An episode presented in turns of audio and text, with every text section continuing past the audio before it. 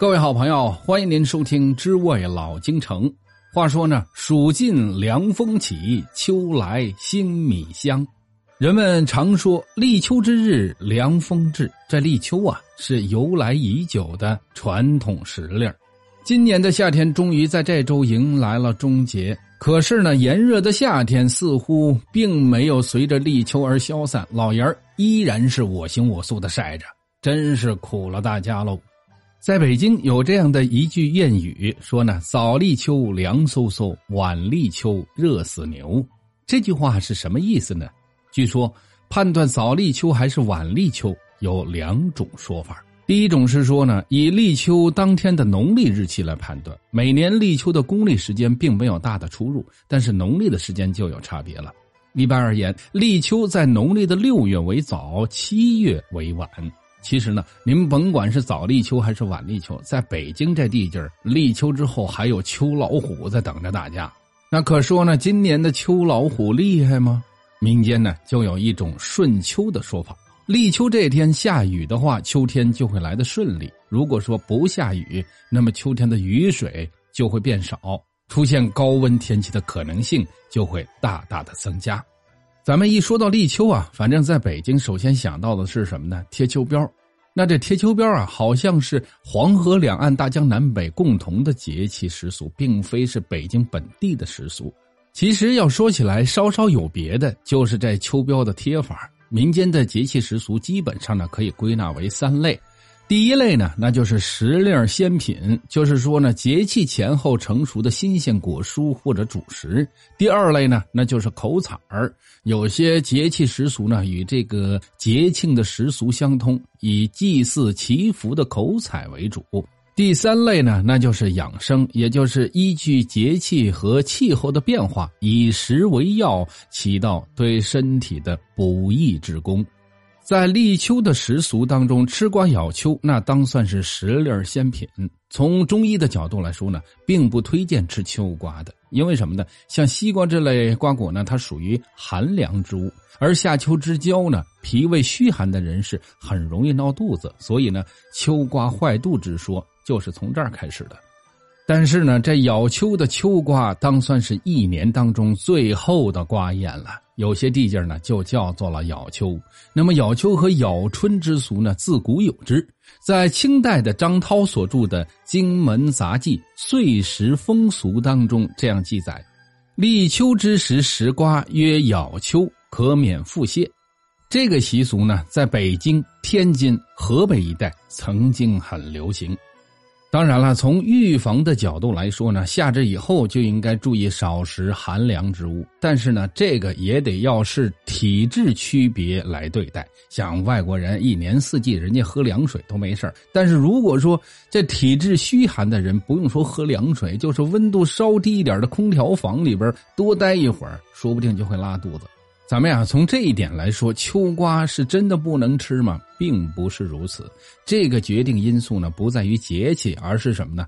得看您个人的体质和吃的方法来决定的。当然了，立秋时节呢，全国各地的习俗都有不同。咱们就拿山东来说，他们呢有一种说法叫什么呢？立秋吃渣，不呕不拉。说的呢是立秋前后吃上这么一碗豆腐渣，可以预防秋季拉肚子的肠胃毛病。从这一点呢，也不难看出民间的立秋习俗当中，对于秋季腹泻的这种预防意识还是非常强的。秋季腹泻是高发的季节病，夏秋之交开始呢，特别是老人呐、孩子啊，还有这些肠胃不是特别好的人群，极易引起腹泻、腹痛以及发烧等等这些症状。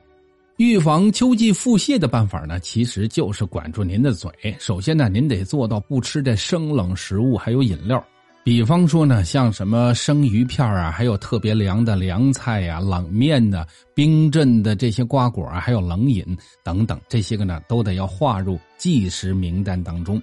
从立秋以后一直到冬至，您尽可能的多吃一些熟食以及温热的饮品，这样呢，一定对您的养生非常的有好处。咱们再聊到老北京人吃秋的习俗，这个习俗呢，一方面是跟这下老虎有关。在旧时候的京城啊，环境卫生并不是特别好，各种疫病丛生。酷夏时节，气候酷热潮湿，人们呢常出现什么胸闷不适、四肢无力、出汗较多、精神萎靡、胃纳欠佳等等这些个体质虚弱的症状。所谓一下无病三分虚，这个呢说的就是夏老虎的厉害。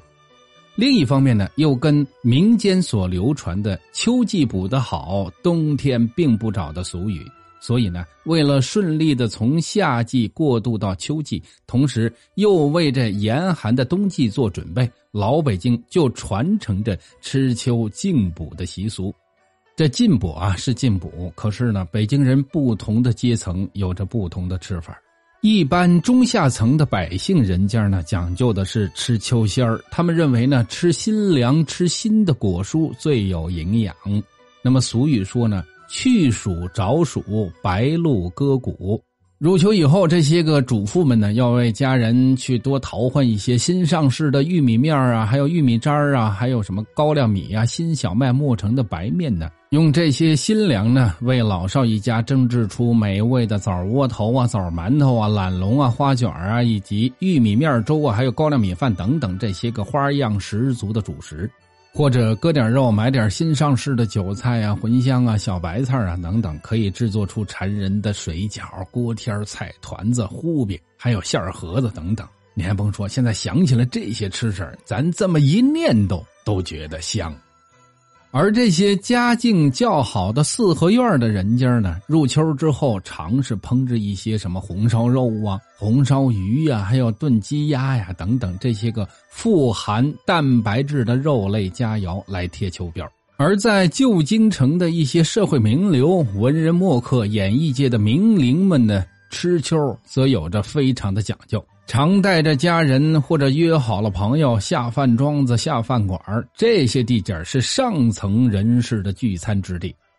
还有一些有钱的人家手提着全聚德的烤鸭，或者果橘子里边新上市的水果，以及酱肉等等这些呢。相互馈赠，就在当时呢，吃秋以及送礼的这些风俗啊，曾经是旧京城的街市以及四合院的一道市井秋景，非常的热闹。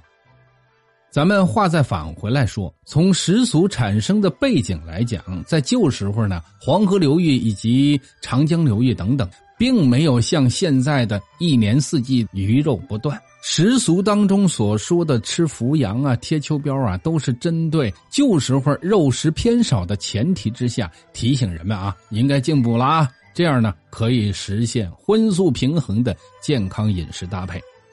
而对于当下来说，以开胃饮食贴秋膘，比这大鱼大肉贴秋膘，似乎呢更合乎身心健康的需求。